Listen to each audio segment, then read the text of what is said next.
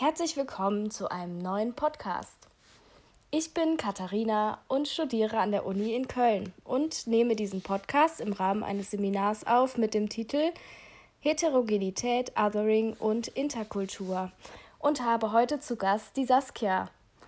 Saskia, was machst du denn so beruflich? Erzähl doch mal. Ja, schönen guten Tag. Ich freue mich, dass ich hier von der lieben Katharina eingeladen worden bin. Ähm, mein Name ist Saskia Herzog. Ich arbeite beim Caritasverband des Oberbergischen Kreises in der regionalen Flüchtlingsberatung. Ja, genau. Und was sagst du zu dem Bereich? In welcher Form denkst du, ist die Heterogenität und die Inklusion oder Integration der Flüchtlinge schwierig? Was sind die großen Bereiche, wo es am meisten Schwierigkeiten gibt? Puh, das ist aber jetzt eine komplexe äh, Fragestellung. Also grundsätzlich ist es ja so, dass wir von der regionalen Flüchtlingsberatung ein offenes Beratungsangebot haben, wo alle Menschen mit Flüchtlingshintergrund, welche sich noch im laufenden Asylverfahren befinden oder bereits das Asylverfahren negativ beschieden worden ist, beraten lassen können. Diese Beratung können die Leute kostenlos in Anspruch nehmen, wo wir unter anderem zu Themen zum Aufenthaltsrecht beraten, aber auch ganz niederschwellige Beratungen durchführen, indem wir beispielsweise Unterstützung anbieten zu Behörden, Kontakten oder auch Hilfestellungen bei Amtsgängen leisten, aber auch Hilfestellungen zu Arztbesuchen zum Beispiel. Natürlich haben alle Leute, ähm, nee, wie soll man das sagen?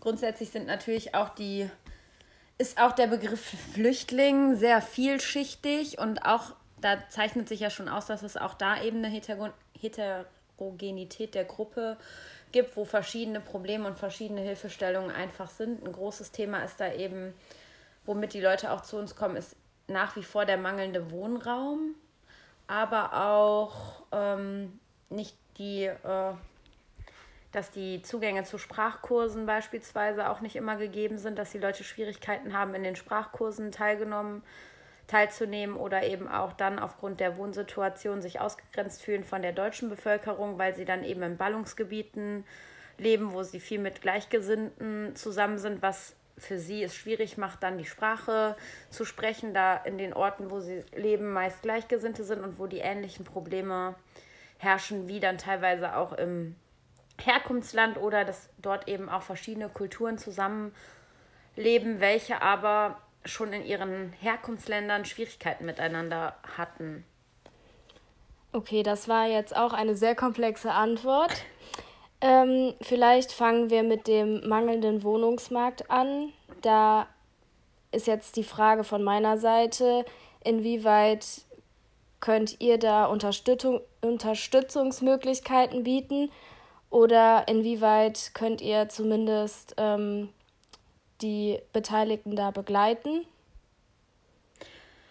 Also wir in unserer Beratung machen keine Unterstützung in Bezug auf neuen Wohnraum finden, weil das einfach den Rahmen sprengen würde von unseren Beratungskompetenzen. Das funktioniert einfach nicht und das ist ja, sage ich mal, mittlerweile in jeder Stadt und Kommune einfach so, dass der Wohnraum knapp ist und es recht schwierig ist, Wohnungen zu finden.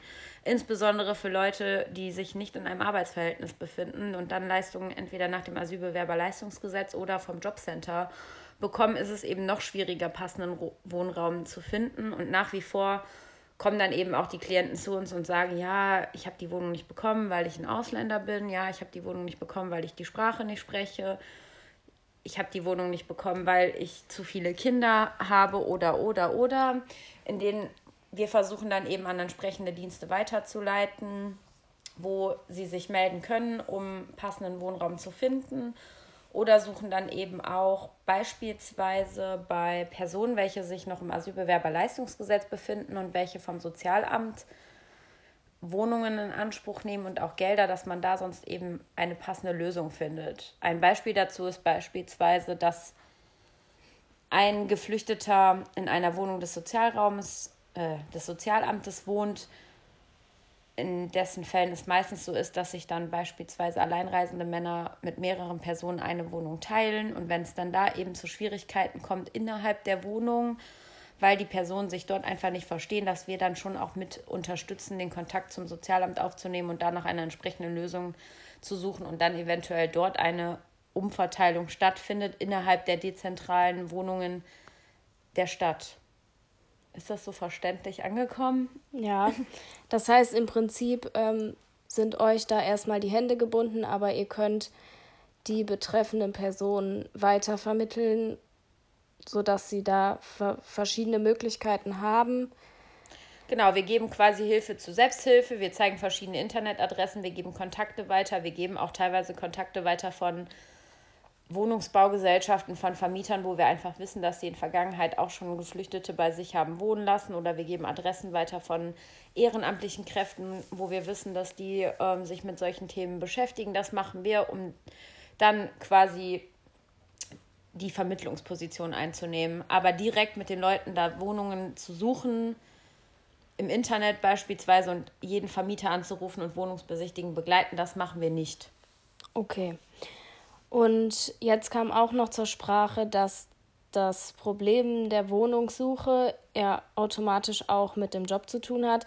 Wenn die Personen keinen Job finden, ist es natürlich auch schwieriger, eine Wohnung zu finden. Inwiefern könnt ihr sie denn bei der Jobsuche unterstützen oder was gibt es da für Möglichkeiten? Ähm ja, das Thema Arbeit ist natürlich auch nach wie vor sehr, sehr entscheidend für die Person, weil die meisten Menschen, die zu uns in die Beratungsstelle kommen, haben schon großes Interesse daran, sich zu integrieren und möchten sich wohlfühlen und haben auch in ihrem Heimatland gearbeitet, haben teilweise auch Berufsschulabschlüsse da gemacht, quasi auch Ausbildungen gehabt oder dort gearbeitet oder waren selbstständig, haben teilweise auch Hochschulabschlüsse absolviert.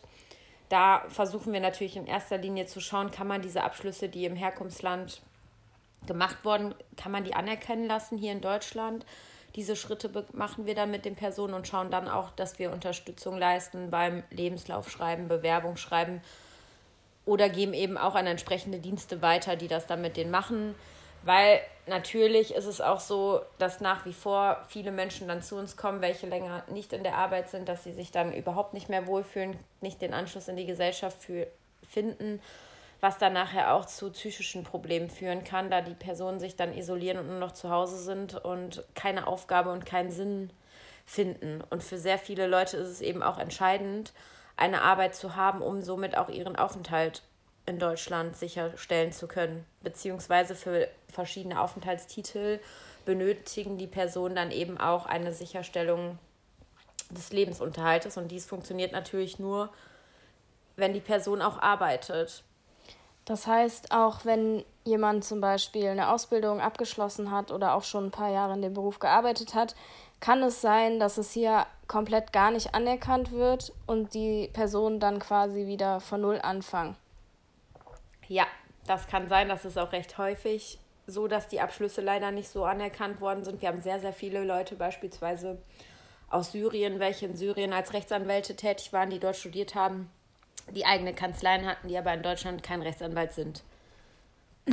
Das ist natürlich recht schwierig, weil die Person ja eben auch an sich dann einen eigenen Anspruch hat und auch eine Vision, was für einen Beruf man gerne arbeiten möchte, wo dann in erster Linie viele Leute dann die wir hatten, plötzlich in der Leihfirma in der Produktion gearbeitet haben, was natürlich gar nicht dem Beruf entsprach, was sie vorher gelernt haben und wofür sie auch sehr, sehr lange die Universität besucht haben, was natürlich dann wieder zu Unzufriedenheiten bei den Personen geführt hat. Und dann einfach die Sorge davor, wie kann ich meinen Lebensunterhalt äh, sicherstellen, wie kann ich meiner Familie wieder ein gutes Leben bieten, wie kann ich von den Leistungen vom Jobcenter oder vom Sozialamt wegkommen, weil es ist überhaupt gar nicht in ihr Anspruch, unbedingt unsere Sozialleistungen in Anspruch zu nehmen, sondern die möchten dann schon gerne auch sich selber darstellen und zwar auch darstellen, indem sie einfach einen guten Beruf haben und hier was dazu beitragen zu der Gesellschaft, in dem sie arbeiten.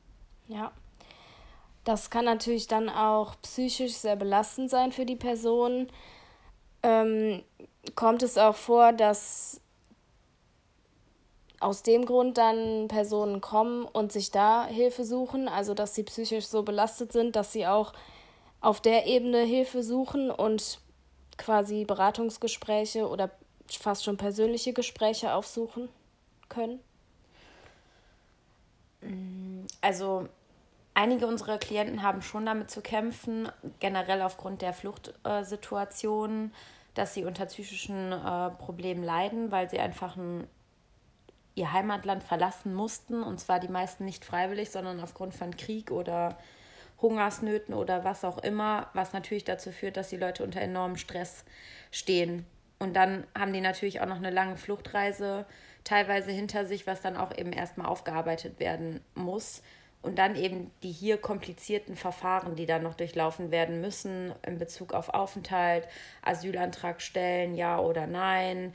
Wie ist überhaupt hier die Kultur? Wie ist das Leben? Was muss ich machen? um erstmal hier auch anzukommen und sich zurechtzufinden. Und sehr, sehr viele Leute haben dann eben auch noch andere Familienmitglieder erstmal zurücklassen müssen in ihrem Heimatland. Beispielsweise aufgrund von fehlenden äh, finanziellen Ressourcen, wo dann eben auch noch ein enormer Druck auf die, diesen Personen lastet. Sehr, sehr viele Leute kommen zu uns, weil sie den psychischen Druck nicht mehr aushalten können, weil sie leider hier, oder was heißt leider, sie befinden sich hier beispielsweise noch in Sprachkursen, damit sie in Zukunft eine Arbeit aufnehmen können, bekommen noch das Geld von, sage ich mal, Sozialamt oder von dem Jobcenter, haben aber in ihrer Heimat noch Verwandte zurück. Äh, lassen müssen, welche dort gerade keine finanziellen Mittel haben und somit fühlt sich der Betroffene, der dann hier ist, noch mit finanziell verantwortlich für die zurückgelassenen Familienmitglieder im Herkunftsland das sind natürlich alles Faktoren, die eine große Rolle spielen und die die Person sehr unter psychischen Druck geraten lassen. Das ist nicht nur zum einen die Arbeitslosigkeit oder die drohende Arbeitslosigkeit oder die drohende Anerkennung des Berufsabschlusses, sondern generelle Zukunftsängste und Ängste davor, überhaupt sich gar nicht hier in der Kultur zurechtfinden zu können, beziehungsweise überhaupt gar nicht hier ankommen zu können. Oder Chancenlosigkeit ist teilweise auch ein ganz, ganz großes Thema, dass die Personen glauben, die haben gar nicht erst die Chance, das zu schaffen, aufgrund der fehlenden Sprache. Beispielsweise, teilweise sitzen dann 20-jährige Jugendliche vor uns und sagen, ja, ich komme in der Berufsschule nicht mit, ich habe überhaupt gar keine Chance, die Ausbildung zu schaffen, weil es ist einfach nicht meine Muttersprache. Und deswegen ist es für mich sehr, sehr schwer, beispielsweise eine Klassenarbeit auf Deutsch zu schreiben, wo ein zehnseitiger Aufsatz von mir verlangt wird. Das bekommen die nicht hin und das führt dann natürlich auch wieder zu großen Versagensängsten, womit ein Teufelskreis entstehen kann. Ja. Also das habe ich auch im Kontext Schule schon häufig gesehen, dass Schüler teilweise ja im Grundschulalter oder auch später plötzlich dazukommen und dann natürlich das erste Ziel ist, die Sprache zu lernen und das häufig natürlich sehr schwierig ist. Ähm, in Bezug auf Sprache gibt es bei euch da Möglichkeiten, Kurse zu besuchen oder wenn es die gibt, werden die stark genutzt? Also ist da auch wirklich großes Interesse hinter oder ist es so, dass die ähm, betroffenen Personen eher Respekt davor haben oder Angst haben, das nicht zu schaffen und es deswegen gar nicht versuchen? Wie denkst du darüber?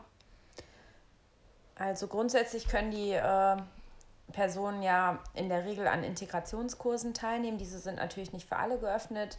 Wir versuchen auch noch niederschwellige Sprachangebote für Menschen anzubieten, welche eben keine äh, Möglichkeit haben, an einem Integrationskurs teilzunehmen. Oder eben auch für Menschen, die gerade noch auf ihren Platz im Integrationskurs warten. Da versuchen wir dann niederschwellige Sprachkurse anzubieten. Meistens schaffen wir das auch zwei bis dreimal die Woche, zwei Stunden jeweils zwei Stunden einen Kurs bei uns im Gebäude anzubieten. Dies wird auch sehr gut genutzt, weil die meisten Leute schon auch dankbar sind und auch Interesse haben, die Sprache ähm, zu lernen. Der Unterschied natürlich zu unseren Kursen in Bezug zu den Integrationskursen ist, dass es eben ohne Druck ist, was viele Leute dadurch auch gerne in Anspruch nehmen, weil damit nicht direkt wieder ein Gefühl der Überforderung entstehen kann. Viele Menschen schaffen es dann beispielsweise nicht, zu den Integrationskursen zu gehen, weil dann gerade wieder irgendein psychischer Einbruch gekommen ist. Dann bekommen die dort Ärger, wenn sie keine Krankmeldung oder was auch immer abgeben. Und somit ist das bei uns einfach durch das offenere Angebot einfach entspannter auch für die Klienten daran teilzunehmen.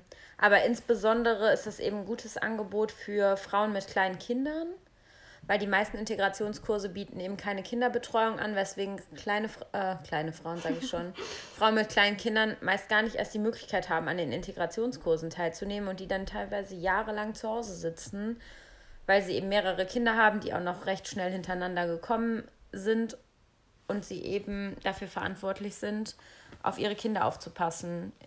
Deswegen haben wir auch bei unseren niederschwelligen Sprachkursen immer noch eine Kinderbetreuung dabei, dass die Frauen dann auch in Ruhe dem Unterricht folgen können und eine Person passt dann auf die Kinder auf. Ja, das ist ja schon mal sehr vorteilhaft, wenn sie neben den Integrationskursen auch noch die Möglichkeit haben, was ich sag mal ohne Zwang zu machen, auf freiwilliger Basis und dann vielleicht auch schneller Erfolge sehen können.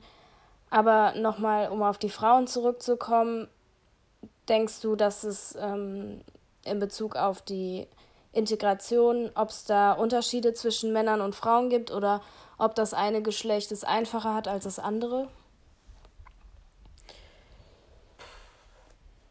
Ist eine schwierige Frage, weil ich glaube, es ist halt grundsätzlich nochmal von Person zu Person verschieden. Ich glaube aber auf jeden Fall, dass es Frauen mit kleinen Kindern, welche keinen Kindergartenplatz haben und welche oder welche keinen Betreuungsplatz haben, auf jeden Fall schwieriger ist anzukommen, weil sie eben dafür verantwortlich sind, auch kulturell bedingt die Kinderbetreuung zu übernehmen und den Haushalt zu machen. Wo dann erstmal darauf geachtet wird, dass der Mann arbeiten geht, die Sprache lernt, um den Lebensunterhalt zu finanzieren, wo dann in dem Moment die Frauen erstmal hinten anstehen. Aber das kann man halt auch nicht verallgemeinern, weil es gibt auch genauso gut Frauen, die nehmen dann eben an den Integrationskursen nicht teil, weil sie eben kleinere Kinder haben, welche keinen Betreuungsplatz haben, die aber so motiviert sind, dass sie alleine zu Hause sitzen und über verschiedene Kanäle sich eben die Sprache beibringen und dann nachher nur die Prüfungen absolvieren.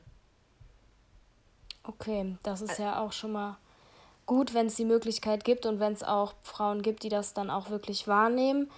Aber wenn die Frauen jetzt mit ihren Kindern zu Hause sitzen, dann mm, kann ich mir auch vorstellen, dass es für die Kinder, gerade wenn sie keine Möglichkeit haben, im Kindergarten zu sein, dass es nochmal sehr schwierig wird, wenn es dann in die Grundschule geht.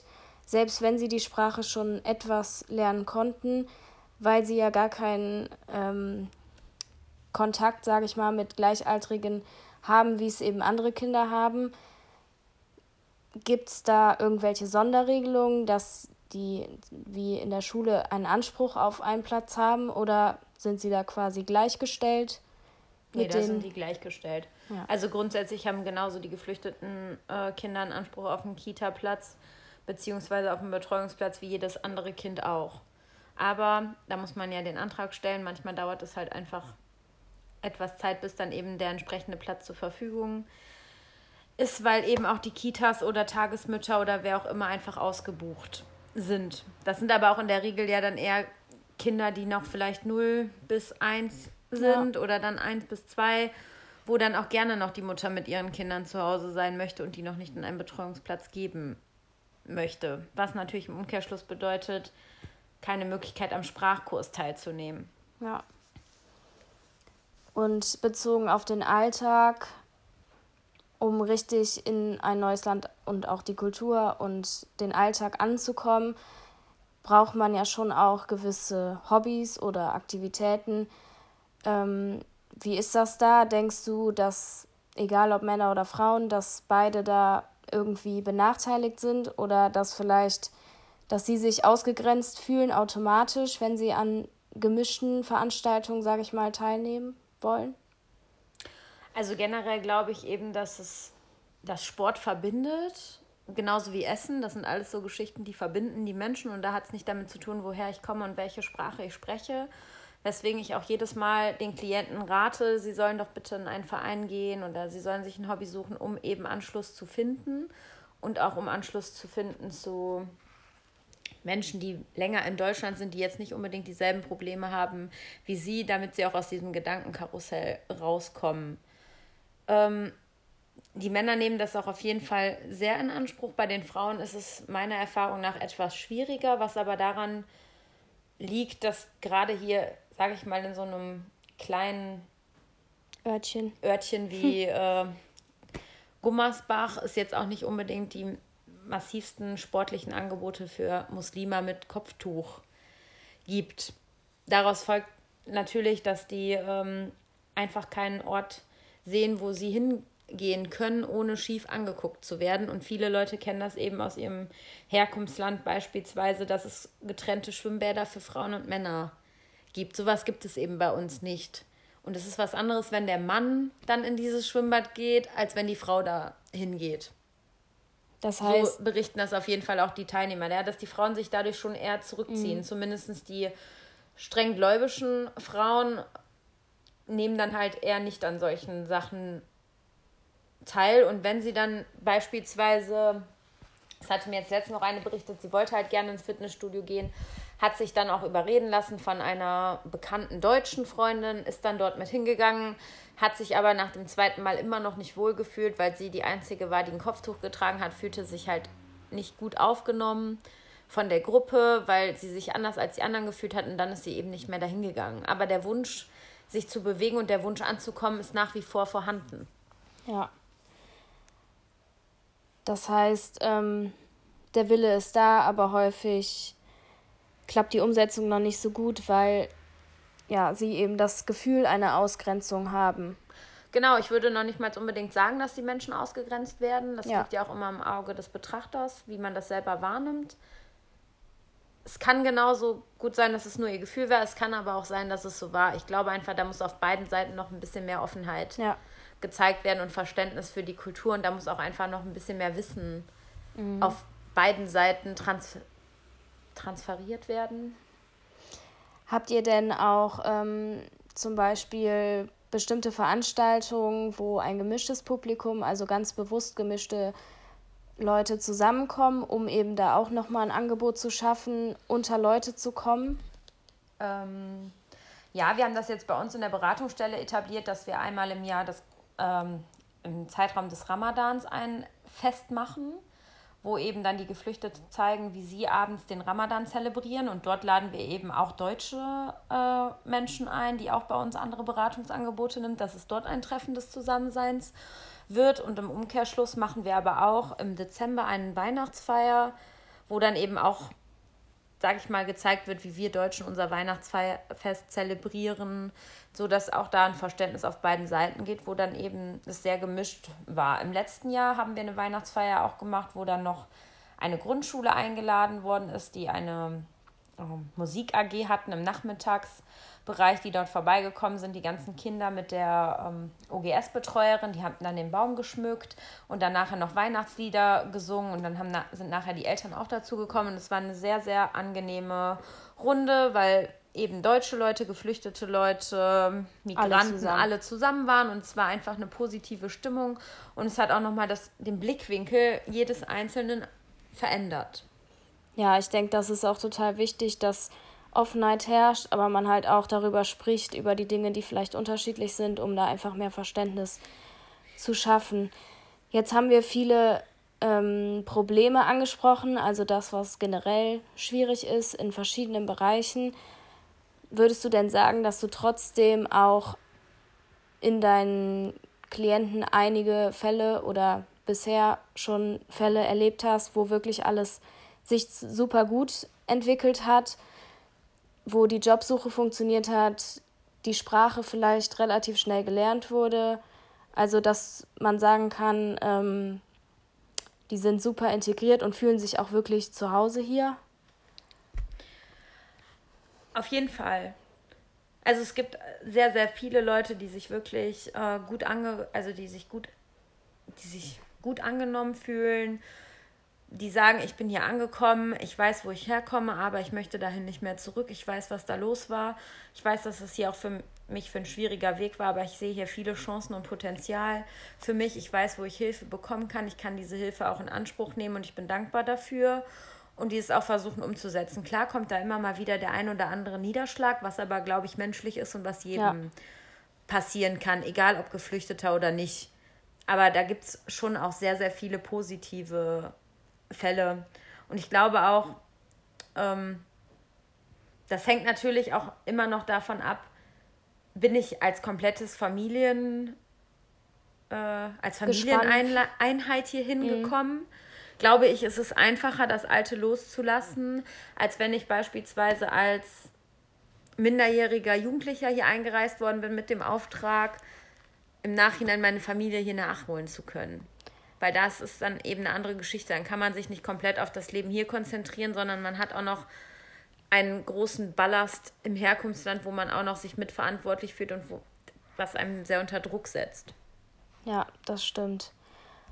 Und es ist ja auch nie klar, ob das so funktioniert mit dem den Rest der Familie rüberholen. Und gerade wenn das, sage ich mal, Kinder oder Minderjährige oder fast Erwachsene sind, die stellen sich das wahrscheinlich auch oft häufiger einfacher vor, als es ist, oder? Auf jeden Fall. Das ist meistens eine ganz andere Vision, als es dann nachher in der Realität aussieht. Aber im Großen und Ganzen kann ich wirklich sagen, dass die meisten Menschen, die zu uns in die Beratung kommen, sehr, sehr dankbar sind, sehr freundlich sind, versuchen das Beste aus ihrer Situation zu machen und suchen auch nach Lösungen beziehungsweise sind auch bereit, Lösungsvorschläge anzunehmen. Ja, das hört sich auf jeden Fall alles sehr spannend an und auch ziemlich vielseitig, weil man ja wahrscheinlich jeden Tag immer wieder neue Geschichten hört und neue Fälle, ja sozusagen neue Fälle ankommen und man ziemlich breit gefächert arbeitet. Definitiv ist es auf jeden Fall ein sehr, sehr breites Arbeitsfeld, wo immer wieder andere Fälle auf einen zukommen. Die Gesetzesgrundlagen, insbesondere im Aufenthaltsrecht, sind sehr, sehr stark im Kommen. Nee, stark im Kommen ist ein blödes Wort, aber diese, also gerade dieses Aufenthaltsgesetz, das verändert sich ständig, was mhm. ständig mhm. wieder Fragezeichen bei den Beratern hervorruft, was Fragezeichen bei den Ämtern hervorruft, ja. aber was noch größere Fragezeichen bei den Klienten hervorruft. Von daher man weiß halt nicht, was möchte die Politik demnächst mhm. und was kann man machen. Das, und somit muss man, kann man nur den Leuten sagen, ihr müsst jetzt anfangen, was zu tun, weil vielleicht ist nächstes Jahr die Situation eben schon eine andere. Ja, besonders wenn man dann noch die Sprache nicht richtig beherrscht, ist das natürlich alles nochmal genau. viel schwieriger. Abschließend würde ich jetzt noch eine Frage stellen und zwar, ähm, Du bist ja jetzt schon einige Jahre in dem Bereich tätig.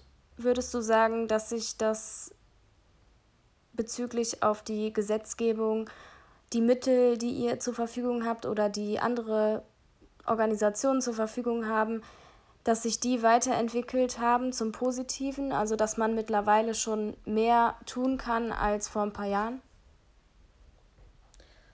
Also grundsätzlich würde ich das schon sagen. Ich würde grundsätzlich auf jeden Fall sagen, dass es äh,